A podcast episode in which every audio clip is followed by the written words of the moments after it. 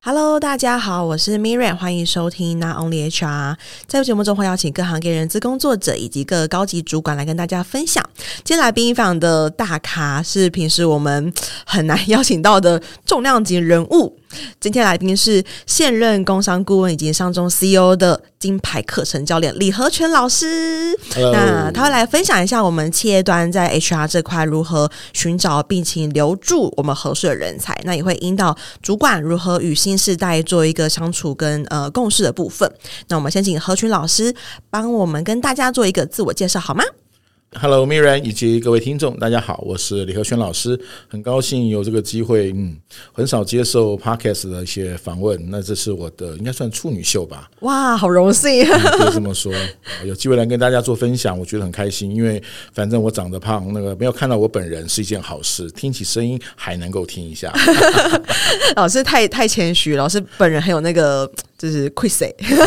就是有点肉。好，老师有一本书叫做《就是别逼猫啃狗骨头》，我觉得非常的打中现在很多不论是猫或是狗的心声。嗯、对，嗯、所以我也很好奇，就是老师你在担任就是工商顾问的时候啊，你最常会收到就是企业端或是企业内的企业主也好，或者是企业内的人资也好，传达给你哪一些需要解决的内部问题呢？很好，现在其实从我们的身上最容易发现，最近几年其实企业都问我，哎，和全老师，现在这些年轻人怎么了？怎么了？为什么态度变这样？嗯，啊，这是第一块。那第二块问我说：“老师，他为什么现在工作都不爱当责？”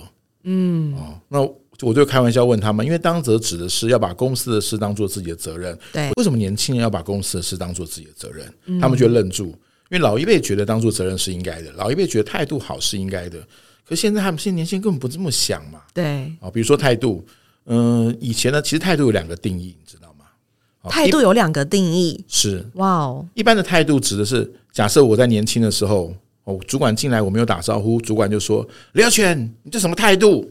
哦，待人处事跟对于工作吗？的应对应对进退。但其实那时候态度的定义啊，各位听众可以听听看，当时的定义指的是大人希望我呈现的一种样子。嗯，有没有？所以如果我没有打招呼，我没有说谢谢，我没有道早安，我没有应对进退。大人就觉得你这态度不好哦，没有礼仪。哎，对，他可能是一种大人期待我表现出的礼仪，是。可是年轻人根本不这么认为，因为年轻人从小，现在年轻人哦，从小没有要求要跟爸妈爸妈道早安，本来都是爸妈先道早安，爸妈先道歉，爸妈先说好了，我知道我会要调整一下。嗯，那小孩很遗憾的是，他没有机会学到什么叫大人期待的态度，因为大人只会说做你自己。做你想做的事，做你快乐的事。嗯，其实很多爸妈不知道，无形之中影响出来的小孩，到现在进入企业之后，反而成为我们 HR 或者是主管的痛点。哦，没错。所以我就在研究说，到底态度跟什么有关？原生家庭。嗯、呃，对我，其实我想，我常常在上课问大家，态度跟学历有没有关？学历越好，态度越好。好像不一定。嗯，我觉得跟学历可能没有那么相关，但可能跟他受的教育，嗯，很好。例如说，他可能是偏创意类型，那他可能对于就是很多新的打破框架嘛，是。他可能是走比较呃会计财务，就是比较数字比较保守，或者是比较稳健。嗯哼，对，嗯哼，这算态度吗？呃、也算，这是一个特质。他是进入职场当中从。原生家庭的家庭教养当中衍生出来的，嗯可是最主要的应对进退，我们先不谈专业，应对进退它就是一种态度。对，只是我们小时候会变成，呃，用现在年轻人讲的话，呃，我们会变成大人喜欢的那个样子。嗯，但现在年轻人是被大人要求做自己的样子，所以我们会发现一件很吊诡的事：小时候我们不断被大人要求说做自己，然后我们长大做自己的时候，职场的主管就说。他这什么态度？你怎么可以这样？所以小孩，我帮年轻人说一句话：年轻人很 confuse，他们觉得我们就这样长大的，为什么呃进入职场之后要受到这么大的被误解也好，被贴标签也好，被认为我们怎么样也好？其实现在这都是我在研究。所以企业最大的两个难处就是，主管们不知道为什么现在年轻时代变这样，就造成一些冲击。这个冲击越来越大。容许我跟大家报告，未来五到十年都不会改变。所以在座如果 C H R 在听的，我帮你们讲一句话：很多公司只要人不好用，HR 都首当其冲。你们没有找对人哦，Miriam，你们找了什么人？这个人这么难用，我帮人资讲一句话：现在的年轻人就是这样，所以它不是 HR 的问题，也不是直属主管的问题。太感谢老师了，一定要！我说真的，我说真的，我现在跟很多 HR 都讲，我要帮你们澄清这件事情。因为现在进来的，当我们打开，我能找到的人就是这些。对。哦、可是，呃，就像我的书里面，我把年轻时代跟老一辈时代用成猫狗跟猫。那为什么年轻时代叫猫？因为猫相对傲娇，有想法，做自己。嗯。可是狗呢？我们像，呃，我就很明显的传统的狗世代，听话、配合、忠诚、认真、服从。那所以大人过去喜欢我们这种人，嗯，也希望教出来小孩是这样。可你先发现要做自己。难免傲娇，嗯、呃，要做你想做的事，会有自己的想法，嗯，也相对的，小孩多做了一个动作，就是在家庭被大人赋予太多的权利，但是减少太多的义务。哦，这个观念一旦带到公司，就会变成言必称劳基法，要求自己的权利不能受损。可是相对的，我现在教很多主管，当他提权利的时候，你有没有同时谈义务？哎，这个很棒哎，超级实务的，非常实务。我现在都在帮 HR 跟主管们解决痛点。嗯，啊，就是当他们要求权利可以，我就教主管，你同时赋予义务。那如果搬到家庭，我就告诉，同时也是主管的爸妈说，小孩要求权利前，嗯，先也要求义务。举个例子，妈，我要买一只手机，这是权利。爸妈千万不要说好啊，手机拿去，拿去，最后的结果是什么？你怎么都在划手机，都不认真写功课，手机没收。有没有？那就造成亲子冲突。是好，所以该怎么办？很简单，给手机前加一句话：诶，如果妈妈给你手机，你会怎么使用？能不能把你使用的方法先告诉妈妈？如果你讲好，好，这是第一点。那第二点，不能影响你现在的名次跟功课。嗯，那你答不答应？如果答应，就买手机。好，所以这这就是权利跟义务对等。其实本来就需要，只是太多家庭。现在养成的过程中，都是只重权利不重义务，所以造成了现在世代进入企业也觉得，我只想根据劳基法跟企业争取我的权利，但是我要做什么？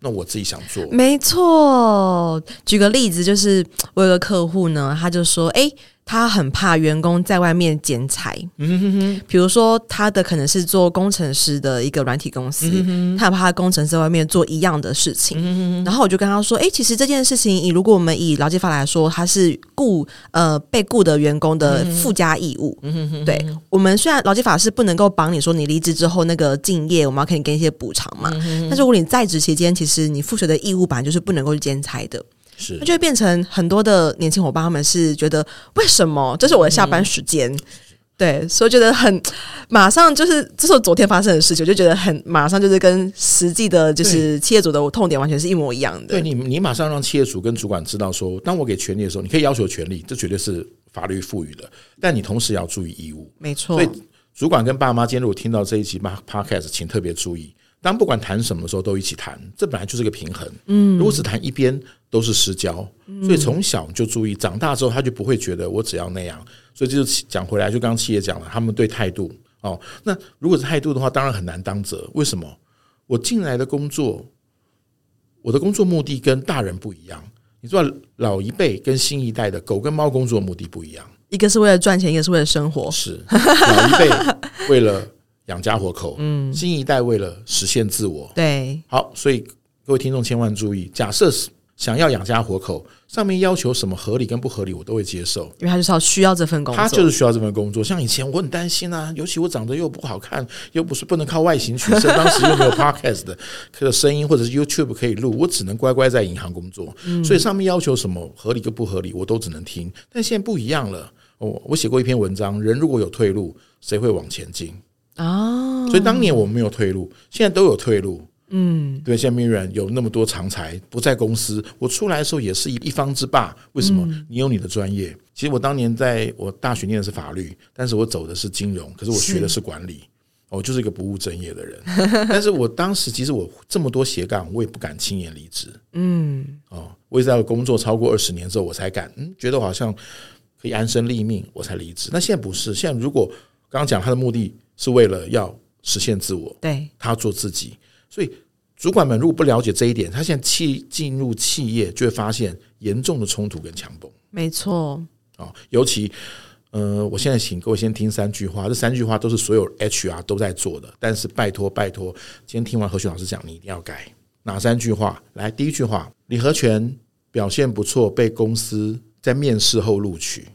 是啊，录取后做一定的教育训练，是训练完就分发到某部门，没错嘛？现在企业都这样做嘛？嗯，好，这因为这三句话就造成了离职的原因啊啊，因为表现好，然后被录取，然后录取之后培训，然后下单位。嗯，好，所以各位同事也思考问题在哪里？李和全经过面试被公司录取，录取完之后进行教育训练，训练之后就开始进行分发。好，大家都觉得正常，对不对？好，等你发现大量的人离职、跟流失、跟走掉的时候，你才会回来想，我的面试跟报道的机制是不是出了问题？嗯，是不是变老旧了？好，我宣布答案，答案很简单，那就是这三句话都是上面的一厢情愿。好，你想一下，我今天是个年轻人，我面试成功了，所以我我在报道的那个礼拜进行教育训练。嗯，啊，Miriam，根据你过去的经验，教育训练会做会做些什么事？介绍公司的历史啦，嗯、怎么请假啊？嗯、你要怎么去你的职带什么之类的、啊？嗯、然后洗手间在哪？嗯、然后你电脑设备啊、网络啊这些基础的东西。嗯，非常好，那都是上面的一厢情愿。你只告诉我，哦，当然还有一个很重要的就是。我我被赋予了什么工作？对我这个工作该该懂什么事情？嗯，哪些专业知识？哪些 know how？但是那是不是年轻人要的？嗯，我写了一篇文章，在上周就是呃，各位去搜寻了，叫做《报道黄金七十二小时》。哦，为什么？Miriam，你觉得现在你接触过这么多年轻人？嗯，这些年轻人假设进公司想离职，你猜一下他想离职是从进来的多久就想离职了？半天吗？啊，搞不好哦。哎，我这有听过很多人半天做不了，然后就默默收书包就走了，中午吃饭就走了。所以你猜一下，那我这半天，你猜我在做什么？我我把我把题目放大，就是进来的第一个礼拜，各位一定要想这些年轻人都在想什么。你刚刚讲的很棒，第一个先观察环境，再来嘞，同事的热情，对，同事的互动，对，他会看这个同事的态度。态度互动，还有文化，对对不对？还有同那再来，他会看主管的什么？主管有没有善良，还是很凶？欸、对，我看管理风格。哎，没错。当他在观察公司，当他观察同事，当他观察主管的时候，他任何的一点都可能产生他喜欢或不喜欢。对，那有没有人问他？没有，嗯，没有人理他，也没有人问他，只是他的感觉是我进来就不断被灌输我该会的。但没有人问我要的。好，我们先跳开，我们跳到离职。现在的离职，再说如果是 HR，你一定听过三句话。如果你没听过，那表示贵公司的运气超好。好，哪三句话？第一句话，我想离开啊？有什么想离开？嗯，因为我觉得这个工作不是，嗯，不适合我。我觉得这工作好像不是我想要的。听过吗？嗯，第三个，你可以帮我接下半句。我家里有事我觉得这个工作跟我想的 不一样。对，有没有发现这三句常不常出现？嗯，非常长。这三句主词都是什么？我。对，请问从我进来的七十二小时，有人关心我吗？没有。你们只有灌溉我，要求我，期许我，勉励我，但是没有人问我要。什么？就是没有去对焦他的原本的期望跟他所谓的心理契约是不是有一致的？很好。那你觉得我为什么会想我需要待吗？我只是公司的一个棋子，老一辈的被公司当棋子非常正常，因为老一辈只希望成为公司的小螺丝钉。嗯，但年轻一代，你说他希望成为小什么钉？他希望成为小贾斯丁。这很有梗哎、欸，这个梗我想了很久，好吧？所以各位今天听到也算有福了。老一辈的小螺丝钉，我只要扮演就好。新一代小贾斯丁，我要站在舞台，我要发光发热，我要成为 spotlight 的一个照射者。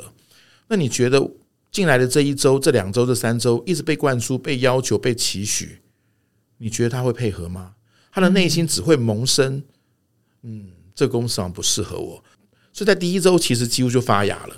嗯。好，那如果两周、三周、一个月、两个月拍分下去的时候，他会更印证他的想法，还是慢慢磨灭呢？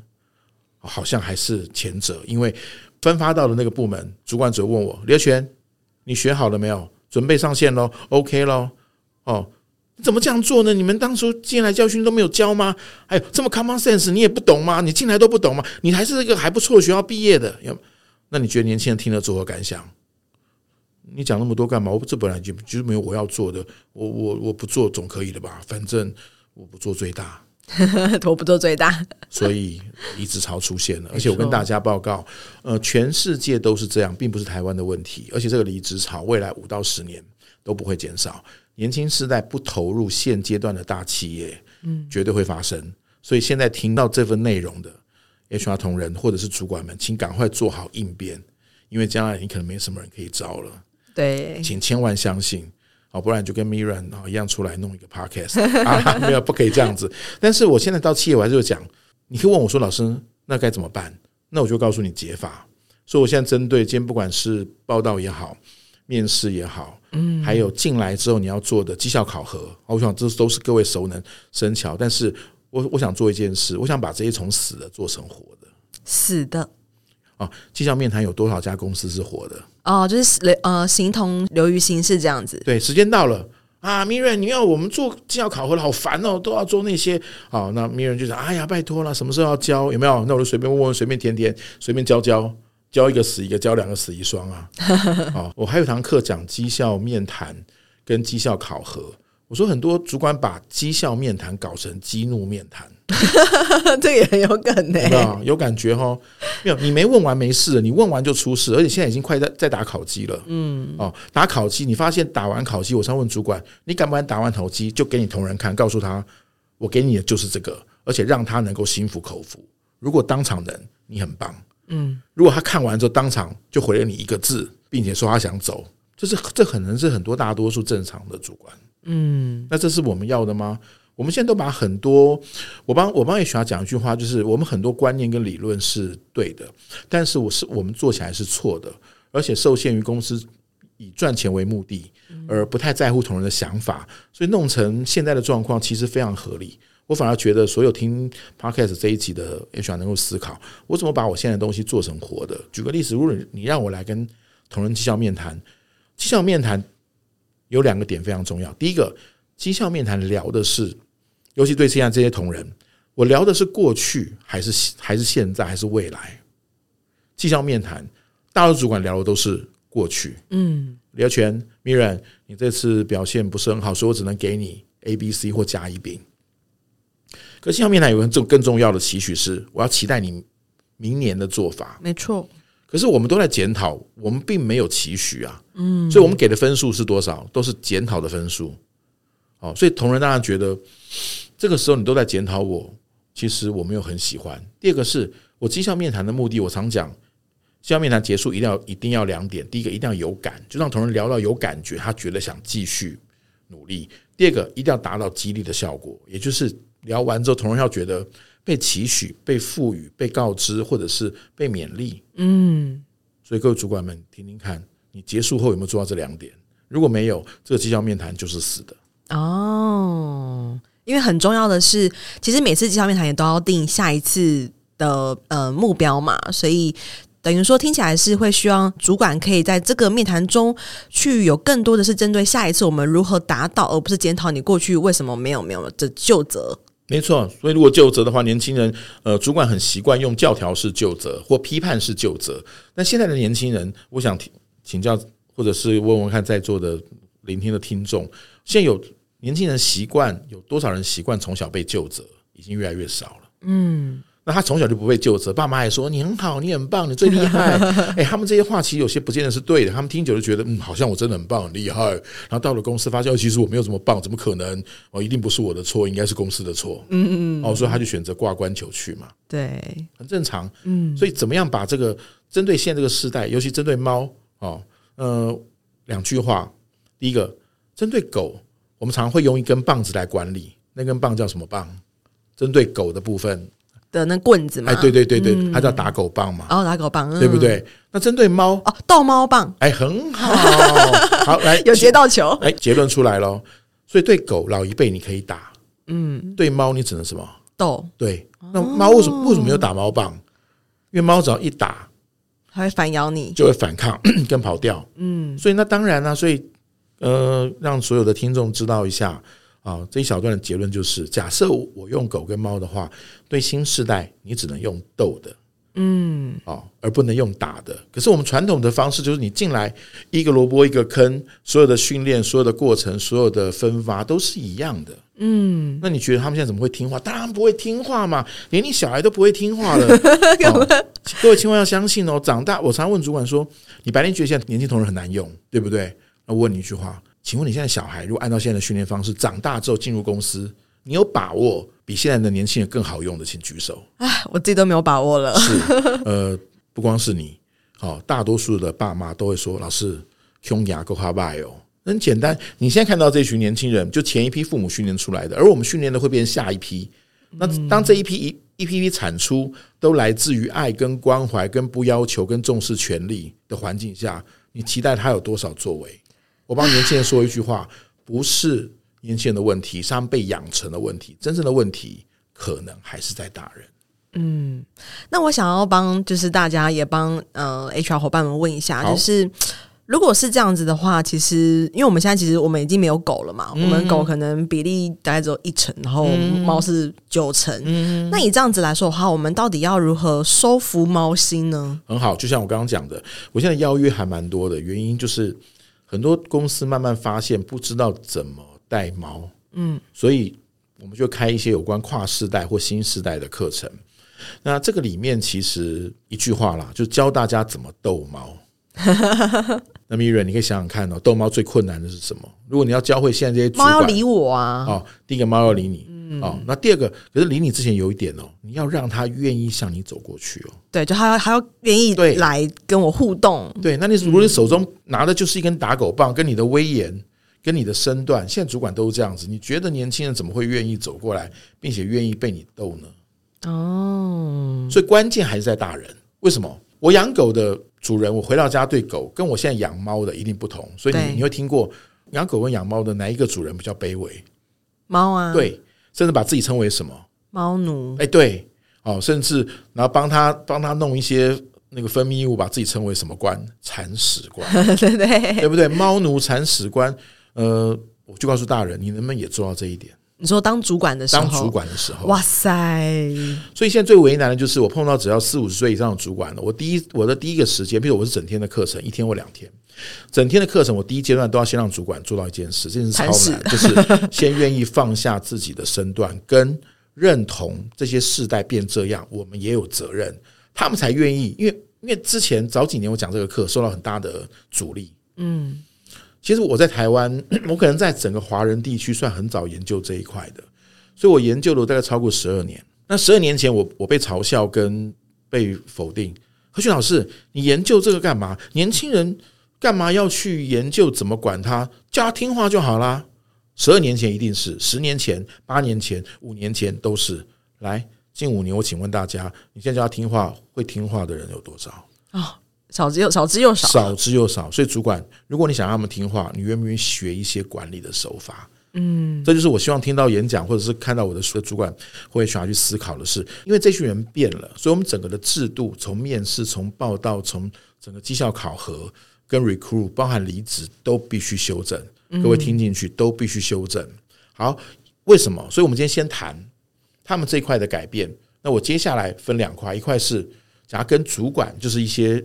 直线的主管、业务主管也好，研发主管也好，业务主管也好，你必须要会的事。嗯，那另外一块就是 HR，你们必须要建议的事。嗯，因为呃，我写过一篇文章，是真正决定人力政策跟资源的，绝对不是由下而上，一定是由上而下。嗯，为什么？因为很多 HR 被误解，误解的原因是因为最高层、最高层不了解现在年轻世代变成这样的面貌。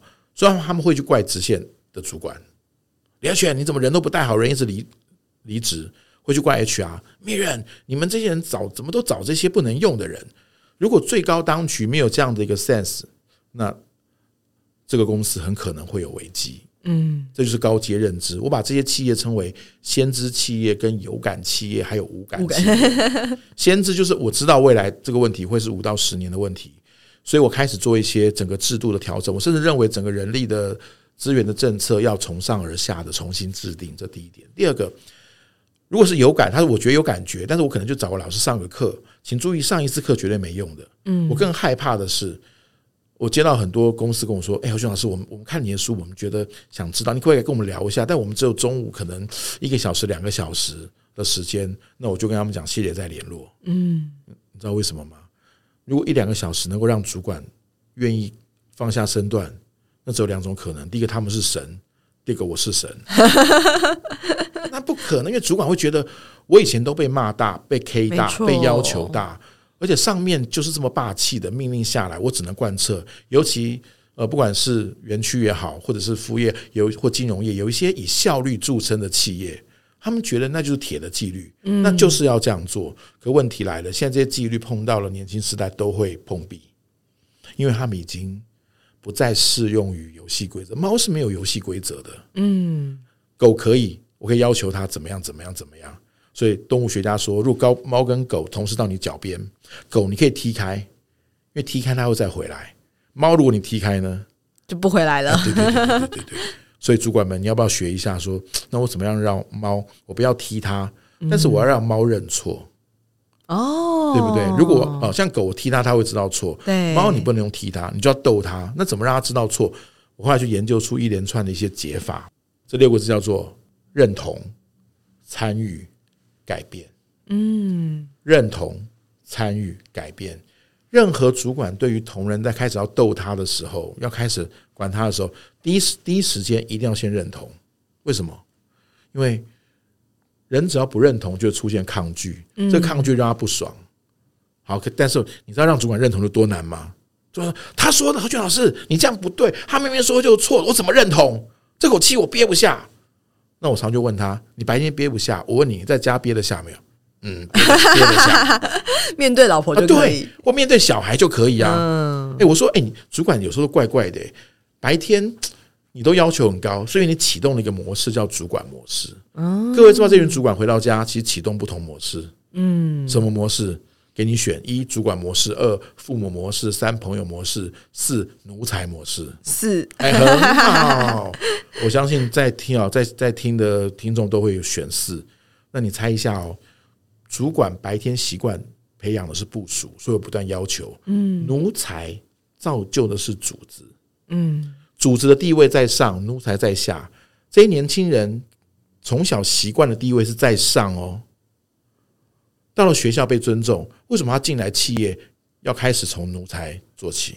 嗯，可是没有人没有人想到啊，所以为什么进来我会要求正常啊？我觉得我进来就只是来做一份工作，而且年轻人已经要求四个字了，大家都没注意到。我进职场都希望平起平坐，哎，嗯，可是进来在在任何企业，我们觉得你刚进来年轻人就是最下层的，就要完全完全配合，完全听话，完全照做，年轻人才不理你呢。可主管，当你不了解这一点，接下来的只会继续离职，只会继续走人，只会继续不愿意当责。我常跟很多企业开玩笑的说：“哎，现在环境不好，主管千万不要站在台上讲四个字。”四个字。呃，各位，今晚洗涤拜拜哦，拜托几类，好拜托大家这段期间，拜托大家共体时间时间。我说千万不要讲啊！为什么？没有人猜一下。现在的年轻人，如果听到上面讲共体时间，他内心 murmur 会谁要跟你共体时间？如果用四个字来，你会回答什么？四个字好难哦！我想，我一听就知道你是属于很好的同仁，你都不会想那些有的没有的，这样子是不对，这样我们很难荣于哦，荣于这些一般的同仁。你要像我这样哦，能高能低。我告诉你，现在大多数年轻人，如果你在台湾跟他讲供你时间，他已经跟你讲，干我屁事哦，会不会？会。所以。我跟主管们说，现在做任何的宣布，任何的 announce，都要让同仁有感。嗯，好，所以主管们不要去讲一些让底下听不进去的话。偏偏很多主管很擅长做这件事。哦，每讲一个得罪一个，每讲两个得罪一双。对对对，就不断在扮演激怒，没有激励。为什么？我帮主管说一句话：主管没有学过激励。哦，为什么？我讲一个很重要的观点哦。呃，主管需要两个能力。主管如果是个天平，一端一定是专业能力，嗯，但另外一端我们忽略了，另外一端叫管理能力。如果专业能力跟管理能力都是零到十，我相信在线上的听众听到的，大多数的专业的呃主管的专业零到十的话，应该八跟九没有问题，嗯、甚至很多是十。但容许我跟各位报告，大部分的主管的管理能力大概只有三到四，不到五。啊，嗯、不好意思，我不是看不起大家哦，因为我的管理能力指的是我下一个定义，听听看，叫做让同仁心甘情愿、愿意执行公司指令的能力。哦，难不难？难。让同仁心甘情愿跟完成目标执行指令，所以零到十过去大概都只有二跟三了。我刚刚讲五是多了，为什么？因为以前不需要心甘情愿，我叫你做就做，不要废话。嗯、所以以前的主管，我大胆的说，全世界的主管，大型企业的主管管理能力是不那么强的，并不是坐到那个位置上就会管理，因为底下都听话，干嘛学管理？嗯，真正厉害的管理是来自于不听话嘛。嗯，所以在在那个前提下，我我积极的呼吁所有的主管们都要赶快学管理能力，而且是让同仁心甘情愿的管理能力。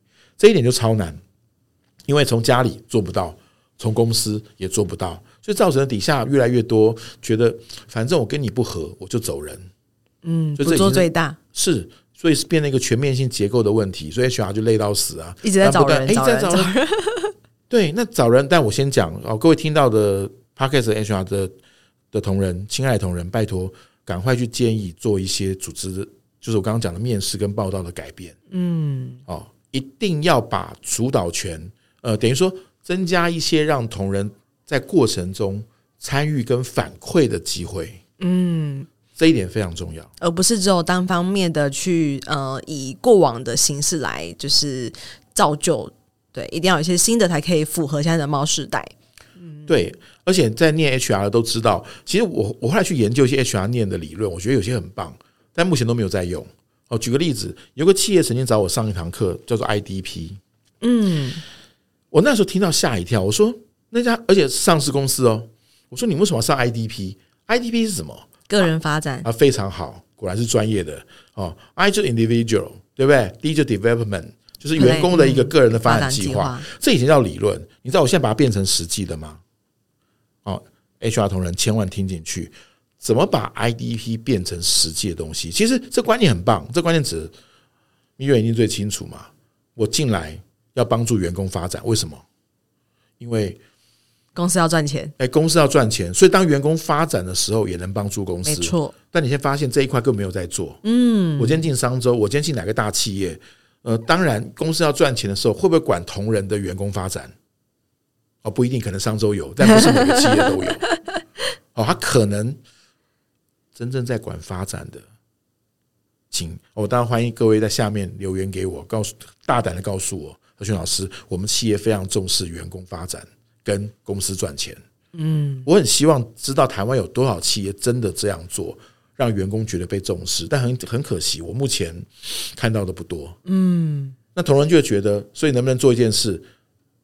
我能不能在报道跟面试的时候就加入你的未来的家发展？你加入之后，你可以获得什么啦之类的？嗯，是，而且不是你告诉我，是同仁自己想。你要问我说，我想得到什么，然后去做一个 balance 跟 match，同仁才会觉得，嗯，好，那我做这件事的时候，似乎有机会得到我要的。嗯，我才会觉得。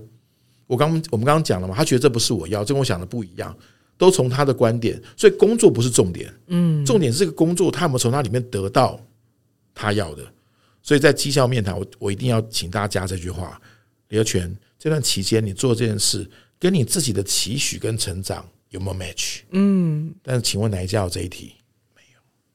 都只有问你今天做到哦，你现在在赋予你的工作，你给自己打几分？好，那那又不是，那是你叫我做工作，不是我要做的工作。对，有没有搞错？那我当然走人。那主管还不知道为什么？我告诉你，现在十个主管碰到离职，有九个不知道为什么。嗯，哦，因为很多主管都是离职的主因嘛。